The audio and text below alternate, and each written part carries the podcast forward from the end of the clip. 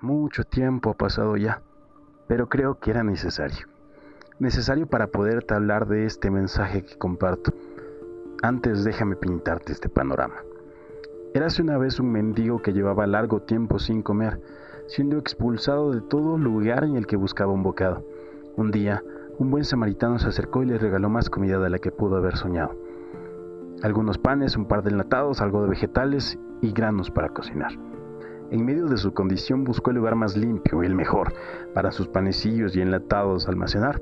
Con los perecederos se las tuvo que ingeniar y además hizo un espacio en el suelo y con su poco conocimiento sembró lo que se pudo sembrar. Trató de sacar lo mejor de esta situación que no podía arreglar. Qué afán, qué amor le ponía al cuidado de sus plantitas, al hecho de mantener fresco el alimento que le iba a sustentar. Sí, parte del alimento se echó a perder, tanto del cultivo como del almacenado, pero este conocimiento, ese saber de sentirse hambriento, hizo a este hombre amar y cuidar de lo regalado aunque le costase tiempo, recursos y espacio. Te preguntarás, ¿qué tiene que ver un mendigo que siembra con la soledad? No mucho. Es una simple analogía hacia mi realidad. Imagina que yo soy el mendigo y el hambre es la soledad, y un día un buen samaritano me la vino a quitar. Para mí siempre ha sido difícil entablar una amistad debido a una manera especial que tiene mi cerebro de trabajar. Soy introvertido, muy tímido y a veces hasta suelo tartamudear. Además que por varios sucesos en mi vida me cuesta confiar. Es por esto que a mis 15 años apenas tuve mi primer amigo, es decir, alguien con quien me sentía cómodo y al fin podía confiar. Así empezó la dádiva continua por parte de este buen samaritano, y al conocer lo peligrosa que puede llegar a ser la soledad, en verdad aprecié, cuidé y di todo de mí para conservar lo regalado, conservar a cada persona que se puso a mi lado. Y no te miento, en ocasiones fallé. Te fallé. Pero a mi favor puedo decir que fueron menos las veces en que me equivoqué que aquellos en las que hice todo más que bien. Y en todos los casos en que las cosas no pudieron darse me excuso, porque la culpa está completamente en mi parte.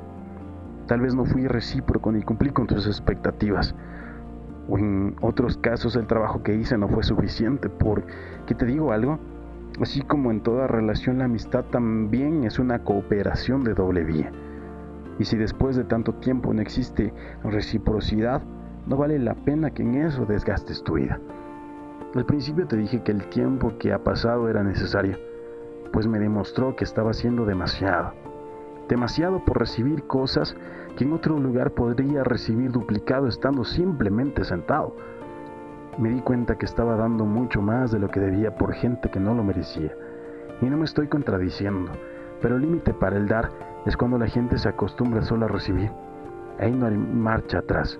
Lo único que queda es escapar. Bueno, para contrastar, viejo, me di cuenta que hay gente que en verdad es un corazón guarda la eternidad que nacen con la divina capacidad de ser permanentes, sin importar todas las contrariedades que se puedan presentar. Y sí, yo tengo ese tipo de gente conmigo, gente a la que le valió madre los muros de mi soledad y les importó más lo que ellos pueden ofrecer que lo que yo les puedo dar. Personas que con una mirada, una palabra o un buen abrazo me hacen saber que todo lo sembrado jamás fue en vano, que Dios todavía de mí no se ha olvidado.